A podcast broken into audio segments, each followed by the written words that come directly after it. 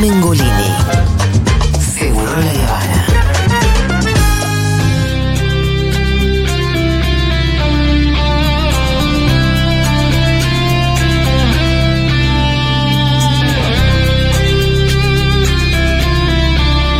Esta música me da mucho poder, me transporta a los años 80, me hace querer eh, revivir eh, los últimos fueguitos de la Guerra Fría, derribar un MiG en el que se mete en el territorio norteamericano. Bueno, estoy hablando de Top Gun, porque hoy tengo mis recomendaciones y finalmente se consigue para descargar en muy buena calidad Top Gun Maverick, una película a la que prácticamente obligué a la audiencia de este programa y de esta radio, porque también eh, lo pude decir a la audiencia de Ahora Dixon, a ir a ver al cine. No muchos me dieron bola. En realidad sí, muchos me dieron bola, otros no. Pero eh, Top Gun es de lo mejor del año para ir a ver el cine. eh, y ahora finalmente se puede bajar en buena calidad. Sí, también la pueden ver ahí. Eh, es una película muy emocionante, muy, em, muy bien hecha también. Ya dijimos acá, ¿no? Que tenía que ver con eh, este, esta misión que se cargó al hombro Tom Cruise, una misión posible, eh, que es la de eh, hacer una película de acción y aventuras que no, que parezca real, que, que no, que no parezca una cosa. Uno está muy acostumbrado a Marvel, sobre todo esos terceros actos de la película de Marvel, donde todo es tan irreal y todo tan- digo, ya se percibe la cuestión hecha por computadora. Además, hay una cuestión que mm, está sucediendo en los últimos meses donde muchas empresas de efectos especiales están denunciando eh, los eh, plazos ridículos que les ponen eh, Marvel y otras y, y DC y otras empresas para hacer sus películas y, y series y cómo los resultados no terminan siendo los deseados porque Por el eh, apuro. por el apuro, ¿no? Eh, también eso se nota, uno empieza a ver las películas de Marvel y decís, che, ver, no puede ser que los efectos digitales de esta película son peores. Hay un ejemplo que usa mucha gente que es una, una de las películas de Piratas del Caribe, la que tiene el villano que tiene como tentáculos de pulpo que Sí. le salen de barba. Sí, sí, sí. Esos efectos especiales hoy no los ves. La pasaron como la ocho del años. holandés errante. Exacto, el del holandés errante. Ese, ese nivel de efectos especiales es difícil de encontrar hoy. Sí, sí, ¿Por sí, qué? Porque le dan poco tiempo. Simplemente por Pero eso. están muy buenos los efectos especiales de Falta más de Caribe. Eh, total, de Piratas del Caribe. De Piratas del Caribe. Y, y bueno, ahora está ese problema. Y cuando vos ves Y Top es Gun- verdad que lo de Marvel cada vez ya se nota más computarizado. Que es imposible eh, imaginarlo con un sesgo de realidad, eso ya. Por eso, por eso es- cobra tanta importancia lo que decimos de Top Gun, donde los actores se subieron a esos eh, jets. Bueno, este es un a loco, Tom Cruise A es filmar esa esa- Tom Cruise esas es un escenas. loco, es un loco. Los tipos no.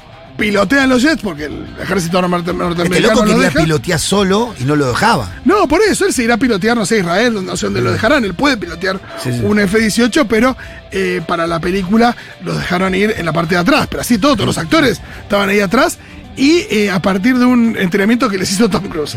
Y todo esto, porque después en la película se nota, pasa lo mismo con las últimas Misiones Imposibles. Claro, el sí. tipo está colgado de un avión y es el tipo colgado de un La, avión. la colgado del avión es tremenda. En el cine vos la veas así, te.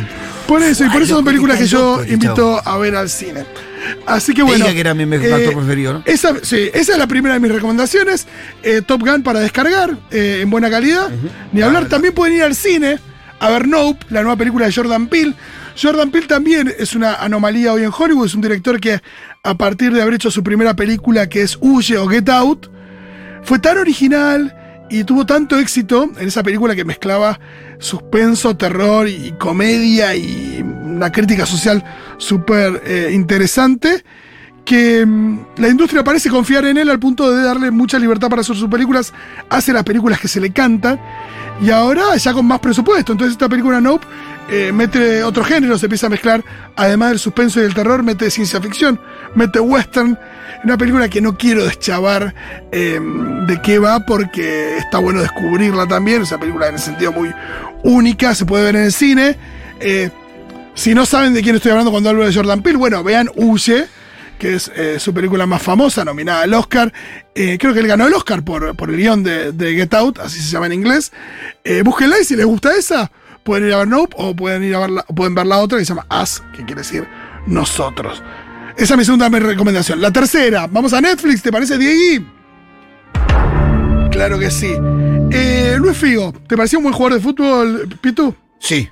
El portugués. Sí. Bueno, Luis Figo, de, de lo que más se, se recuerda cuando se recuerda. Era a- de los cuatro, de los cuatro fantásticos. era- estaba en el, en el Madrid Galáctico. En el Madrid Galáctico, Pero fue el que inauguró esa etapa del Madrid de, de mucha guita a partir de la famosa transferencia que se dio en el verano europeo del año 2000, donde el tipo pasa de ser un ídolo absoluto del Barcelona, en el, en el pico de su carrera, el mejor jugador del mundo, probablemente en ese año. Si querés, Zidane, Sí. eh, también estaba ahí. Sí, sí, pero bueno, si no era el segundo, era top 3, digo, sin dudas, era el jugador más querido del Barcelona. Y que de un día para el otro, después de varios días de rumores, lo compró el Real Madrid. El tipo se fue a jugar al Real Madrid, se puso la idea del Real Madrid y después tuvo que ir a jugar al Nou Camp, le tiraron con de Sí, todo. claro. Pesetero es lo que le decían. Parecido a lo de Ruggeri Gareca Boca River. Sí, sí, sí, totalmente. Pero bueno, acá en Netflix. Bueno, con la diferencia que a Ruggeri le prendieron fuego a la casa a los padres, ¿no? Sí, sí, sí. Un pequeño detalle. Pequeño detalle. Eso también hubiera merecido un lindo documental, pero el caso Figo es el que tiene un documental, así es como se llama eh, esta producción que estrena Netflix. Estrenó creo que ayer o anteayer, Mira, la eh, buscar, yo lo eh, pude ver. Es muy interesante todo el proceso que lleva a Figo a irse al Madrid. Eh, Está el, el- el tras de- el detrás, detrás de escena. de con testimonio de Florentino Pérez, de Lorenzo Sanz, que era el presidente de Real Madrid saliente. Florentino Pérez eh, prometió a, a los socios que si él ganaba la elección, lo traía Figo. Como para darle un paralelismo, era como cuando si Messi, eh, eh, como si fuera que cuando Messi estaba jugando en el Barcelona y estaba ganando todo, se hubiera ido al Real Madrid. Sí, Era lo una mismo. locura, una el locura. mismo impacto en ese momento tuvo Para los- para mediático los para los, medios, para los hinchas, para el mundo entero. Y, la, y bueno, lo que muestra este documental es eso, muchos testimonios de Figo, de su representante, todos los que estuvieron involucrados, y te ayuda a entender qué es lo que sucedió ahí, digo, qué, qué- cuánto hubo de traición. Eh, no los quiero, no los quiero spoiler. Bueno, eh, el, el primer equipo que saluda después de la final, Real Madrid-Boca, es Barcelona y con una cara de- con una foto de Figo triste de costado. Mira, qué interesante. Uno de los primeros fue Barcelona. Perdonen que me meta, muchachos, pero Sí. eh, una cosa interesante eh, para. Yo estoy claro. muy eh, ilusionado por ese documental, pero algo muy interesante para contar de Figo es que fue el, el culpable de que un jugador de Boca sea vendido por muchos muchos billetes. Hablamos de Matellán, que después Oh, de marcarlo sí, a Figo sí, en la final de la Copa Intercontinental, el señor fue vendido a Europa por mucha plata gracias a el que Carlos Bianchi le dijo, bueno, vos a este pibe, a Figo, No lo pierda de vista. Eh, totalmente de acuerdo, Aníbal Matellán, que hizo un gol de chilena en Boca. sí, sí. Después fue a jugar al Schalke 04, al Stuttgart, a un equipo de El Alemania. Aníbal Matellán. Eh, qué hermoso, me encanta el termo Nico Carral, eh, Bostero, hablando de la cuestión. Eh, está muy bueno el documental. eh, hay una cosa ahí donde claramente lo que primaba era el billete. Claro. Había una cosa respecto de, que es un clásico que uno escucha, ¿no? Los hinchas, yo me siento muy cómodo acá, los hinchas me, me quieren, pero no me siento querido por la dirigencia que no se pone con la que se quiere parar. claro. Por supuesto que había mucho de eso, pero al mismo tiempo hay que tomar la decisión de irte de un día para el otro. Eh, sobre todo cuando dijiste horas antes, yo te pusiste la camiseta y dijiste yo voy a seguir acá Claro. hasta el último de mi día. Bueno, eh, si quieren ver bien qué es lo que ocurrió, vean el caso Figo, sobre todo para los eh, amantes del fútbol. Eh, pero creo que también muestra, es una linda pintura del- de, de la parte esa más oscureli de- del fútbol. Pasamos a Diego. No sé si tenés sonido para Prime Video. Ay, qué bien, qué bien. A 20 Pasos de la Fama es un documental muy interesante también que cuenta que se mete en el mundo de las coristas. Buenos documentales tiene Prime. ¿no? Sí, sí, anda muy bien Prime. Eh, no bien de la selección argentina, no sé si a alguien le gustó. Por supuesto No que este es un momento donde al 1140 66 0000 pueden mandar mensajes y recomendar cosas ustedes también. Leemos sus mensajes. Claro. Claro que sí, no nos vamos a quedar nada más con lo que tengo yo para recomendar. Eh, así que pueden hacerlo al 1140 66 0000. Nos cuentan qué están viendo, en qué andan, che, esto vale la pena, esto no. Sobre todo lo que no vale la pena también, ¿eh? Che, no se metan por acá, que es al pedo. Eso me gusta también. Eh, a 20 Pasos de la Fama es un documental que se mete en el mundo de las coristas.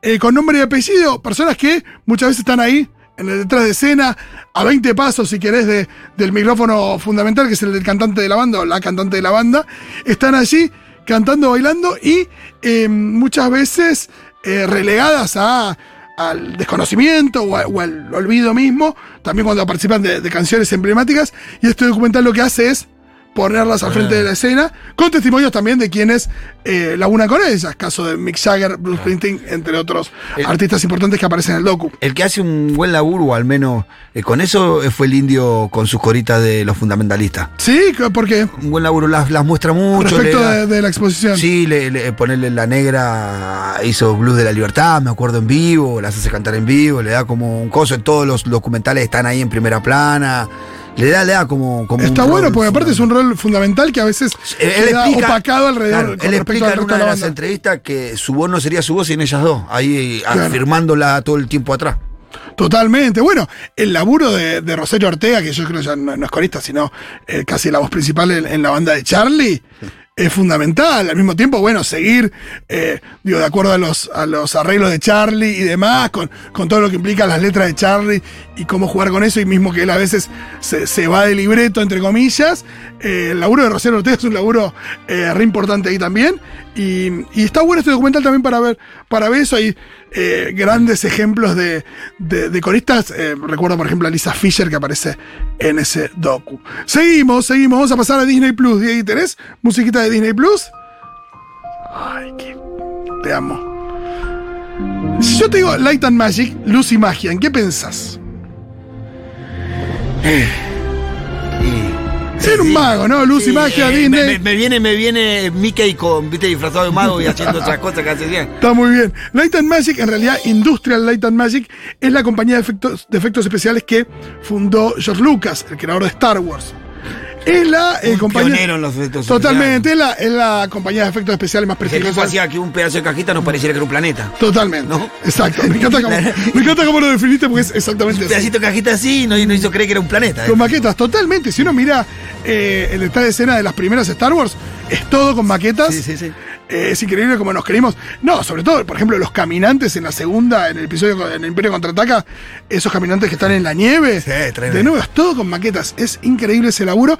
Y lo que hace este documental que se estrenó en Disney Plus es contar la historia de Industrial Light and Magic, de la compañía esta de efectos especiales, que es la más prestigiosa del mundo. Hoy hay otras muy buenas, que yo.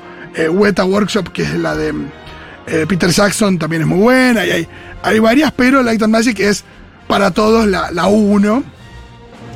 Y es un documental que está bueno también porque muestra la evolución de los efectos especiales, la importancia que tienen. Eh, y bueno, no se mete con esta cuestión, sobre todo porque al mismo tiempo los trae a Disney Plus, no se mete con esta cuestión que estamos hablando de la actualidad de- Claro. de- del rubro y, y lo que sucede también. Pero me parece que es un. que es muy, es muy interesante como, como docu, como propuesta, conocer un poquito la historia.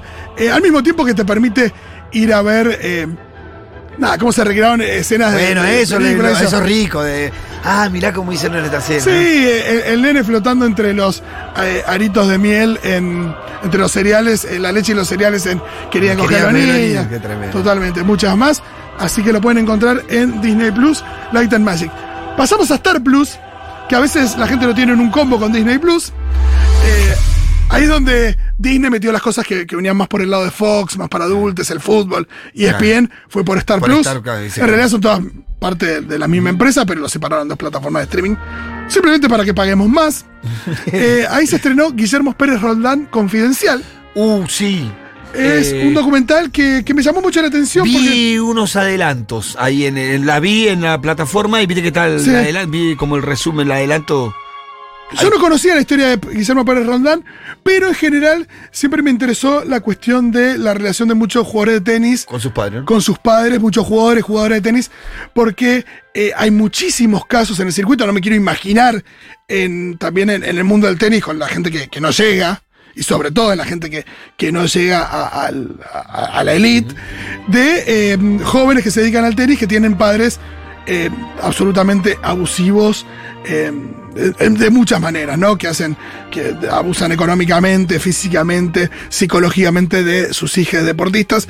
El tenis es un deporte individual, eh, que la gente empieza a practicar desde muy joven, implica por ahí eh, para quienes empiezan en el circuito, irte de tu país muy joven, entrenar muchísimas horas, hay mucha dedicación respecto también eh, de la concentración, la idea de eh, el aspecto psicológico del tenis, y para eso muchas veces tienen entrenadores y, em, y managers como muy duros, y muchas veces son los padres. Lo vimos en el caso también de, de la película de las hermanas Williams, que es una película que, que entroniza al padre de las Williams. Pero bueno, ¿qué pasa si tu hija no Sí, es una no, pero Williams? si la empezás a desmenuzar ahí, te das cuenta de que algunas cosas ahí no están contando la película. Hay muchos ejemplos, el de Mary Pierce es uno. Y bueno, y acá tenemos el caso de Guillermo Pérez Roldán, que para quienes son por ahí más jóvenes no s- lo saben, pero fue. Era pra- probablemente el de los mejores, o si no el mejor tenista eh, argentino, varón, por supuesto, eh, en la última parte de la década de los 80, principios de los 90. Si hablamos del tenis argentino en general, en esa época era el reinado de Gaby Sabatini. Claro. Pero eh, ya post eh, Clerc y Vilas, digo, ¿no? Eh, Pérez Roldán era, mm, era de los más destacados, llegó a ser 13 en el ranking mundial, allá por fines de, de la década del 80. Jugó Copa Davis para nuestro país y muy- mucho más. Y eh, lo que no sabíamos, o nos enteramos hace un tempito nomás, que eh, sufría de muchísimo abuso por parte de su padre, que a su vez era el, no sé si lo sigue siendo, el director o uno de los referentes más importantes de la escuela de tenis del Club Independiente de Tandil, que es el club de donde salió Mariano Zabaleta, Pico Mónaco, eh, Del Potro y otros, ¿no? Eh, lo que hace Pérez Roldán es denuncia en este documental a, a su padre y cuenta eh, la historia de abuso que sufrió. Aparece el padre también dando testimonio. Y eh, por lo que sé, Pérez Roldán, que vive en Chile, vino estos días a Argentina, no solo para el estreno del documental, sino también para denunciar a, su padre en la justicia por, por esos abusos, porque aparte creo que los abusos siguen al día de hoy. Eh, veremos cómo sigue la historia, pero la verdad que, que el documental eh, está muy bien en exponer estas cuestiones, porque a veces uno piensa en... deportistas de elite que le, que le va bien y que que todo es que la color de vida es rosa. feliz, Y muchas veces ahí atrás hay eh, muchísimo sufrimiento. Lo vimos en el caso de Simone Biles, que es la mejor gimnasta del mundo. Digo, desde Nadia Comaneci, que no se habla de nadie como se habló de Simone Biles, y la piba salió en medio de los Juegos Olímpicos a decir, tengo serios temas de salud mental por la presión que sufro en estos momentos y no se presentó a, a algunas de las competiciones, ¿no? Porque cuando ganan oro necesitan otro oro. Claro. Hay una cosa también de la expectativa que se pone sobre, sobre estos deportistas que, que es muy fuerte y también, eh, nada, carreras muy jóvenes, ya, ya lo sabemos. Y este documental, la verdad que lo muestra y muy bien. Pasamos a lo que sigue. Movie. Nos ponemos un poquito más eh, serios con movie. Serios, no. Eh, Charlie Chaplin. No sé si viste película de Chaplin. Pitu. Eh, no. Bueno, muchas veces se, se lo muestra como algo medio vacío, como una cosa como de, de antaño, un cine mudo, como un tipo que hace alguna como monería física. Hay gente que tiene como una mirada de Chaplin como muy superficial, o de lo que pudo haber visto en un compilado de historia del cine. Lo que vi, vi lo que vieron todos, algunos cortos, eh, un comediante. Bueno, eh, el- Siempre la anécdota de que fue a un concurso de imitadores de él mismo y perdió. Bueno, exacto. Eh, si uno ve Luces de la Ciudad, que es la película que quiero recomendar hoy de Chaplin, no solo es muy divertida, sino que también es muy emocionante y tiene mucho contenido. Esa película, ¿sabes cómo empieza? Empieza con, en una ciudad, se- aparte es una película de nuevo, se filma en el año 31, 30, digo, en la época de la depresión. En una ciudad se descubre un monumento, el tipo del alcalde de la ciudad, todo un acto todo muy pomposo, descubre un monumento, creo que al ciudadano, o como representando al ciudadano de, de- esa ciudad, y en el, en el monumento, cuando lo descubren, estaba durmiendo un vagabundo en los brazos del- de, del- de la persona del monumento, ¿no? Automáticamente lo que te dice, mira, en esta ciudad donde están descubriendo un monumento, que no sé qué, hay un vagabundo ahí que está. Y la película tiene mucho de eso, tiene mucha denuncia eh, en, este, en este personaje que es un vagabundo, que dedica gran parte de la película a juntar plata para una vendedora de flores ciega que eh, trabaja en una esquina. Sí, Y sí. en medio un montón de peripecias de Chaplin, ¿no? Pues se mete a boxear y no sabe boxear y la busca la policía, un montón de cosas que tienen que ver con las peripecias de, ya más del lado del humor, pero siempre con mucho contenido y con mucha emoción. Eso, las películas tienen, ¿no? Mucho contenido, porque vi, vi otro corte de una que es obrero, que él trabaja como Eh, obrero. tiempos modernos. Bueno. Ahí es otra. Un día podemos hacer una columna. Porque tiempos modernos habla de la alienación del eh, empleado de la fábrica. Sí, ese. En esos chistes, del tipo que no puede seguir el ritmo a la cadena de montaje, hay mucho. Sí, sí, sí. Esta habla de la deshumanización, del, de- del, del trabajador, ¿no? Eh, Y de nuevo, planteando el humor con una manera muy cómica. Sí. Hay Eh, ot- otra película, es El Gran Dictador, que es una gran burla a. Hitler. Bueno, que esos pequeños cortes que también en algún momento dijeron, ah, pero no era un cómico vacío este tipo. No, no, eh, en absoluto. Así que eh, vean en Movie Luces de la Ciudad. Creo que hay más pelis de Chaplin, pero Luces de la Ciudad eh, creo que es la que más me gusta. Pasamos a Paramount y tenés sonido de Paramount. Es más difícil, ¿no? ¿Sacó una Está bien, ahí están las estrellitas por el lago, que suben y se forman en el círculo sobre la montaña. ¿Sacaron algo de Susana en Paramount? Co- es- las cosas de Susana La- las la- suben a Paramount, Pero así que la suben. Pero eso no le di bola. Yo ahí lo que les quiero recomendar es Halloween, la primera. mm, ¡Ah! La película de terror, la película que inaugura un subgénero de terror que es el cine slasher, dirigida por John Carpenter. Tiene la. Exacto. Eh. Iba a decir, tiene la música. Antes de terminar de decir música, Diego me pone esta música maravillosa. Eh, es increíble Halloween. Empieza, vos sabés cómo es la primera secuencia de la película, ¿te la acordás? No la acuerdo ahora. Una cámara subjetiva ¡Ah! de eh, alguien que empieza a humear Sí, eh, afuera de una casa, de repente se mete en la casa, y hay una cosa como muy perturbadora porque una chica medio vistiéndose, no sé qué, qué sé yo, eh, mata a alguien y después eh, le sacan una máscara y te das cuenta cuando descubrís en los ojos de quién estabas, te das cuenta que era un pequeño niño al que llevan a un instituto y que después se va a convertir en el famoso Michael Myers, el asesino con el cuchillo y la máscara.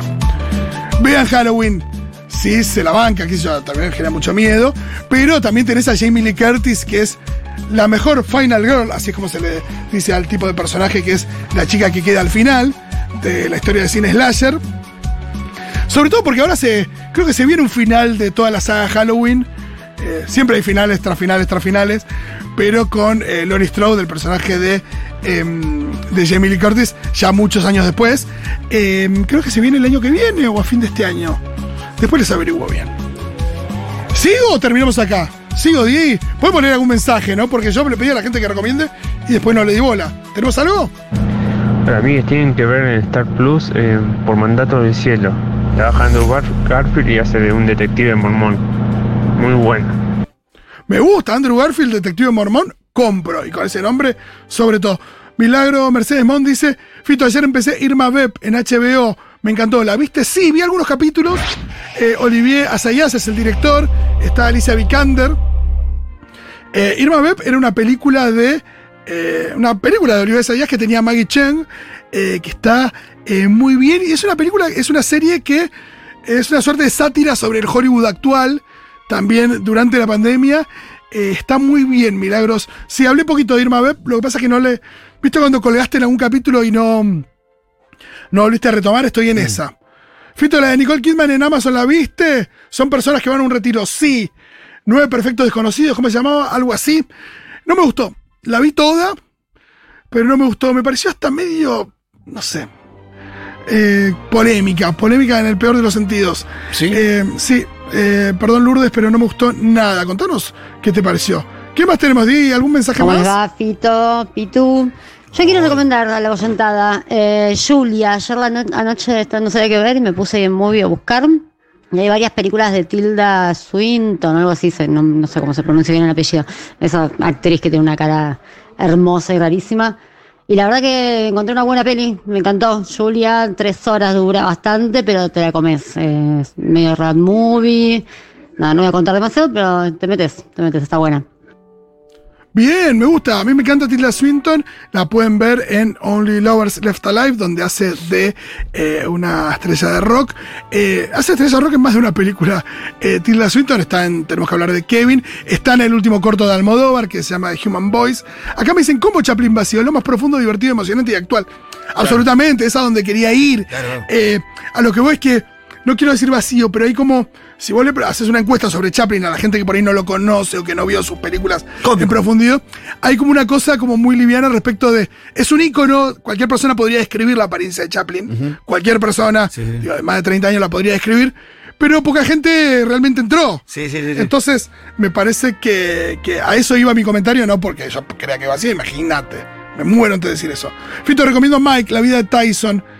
Eh, me han dicho que no es buena, La, la quería ver esa. pero no la vi. Me han dicho que no es buena. Eh, pero ahora que me lo decís, ¿por qué no darte bola? Fito, ¿viste la temporada 2 de Only Murders in the Building? No, estoy en la primera, me gusta mucho esa serie, la he recomendado acá, la serie que tiene a Martin Short, a Steve Martin y a eh, Selena Gómez. Está por Star Plus también. Cuenta la historia de unos amigos que se juntan con una piba en un edificio donde matan a una persona, donde se muere una persona, eh, y hacen un podcast mientras investigan. Esos podcasts de, de true crime, de misterio, pero mientras investigan eh, el supuesto crimen. Eh, está muy bien. Eh, sé que ahora terminó la segunda temporada y que terminó muy arriba. La gente habló mucho de eh, la segunda temporada de Only Murders in the Building. Así que voy a meterle pata a la primera para después ver la segunda y emocionarme muchísimo. Hasta acá llegamos, Diego.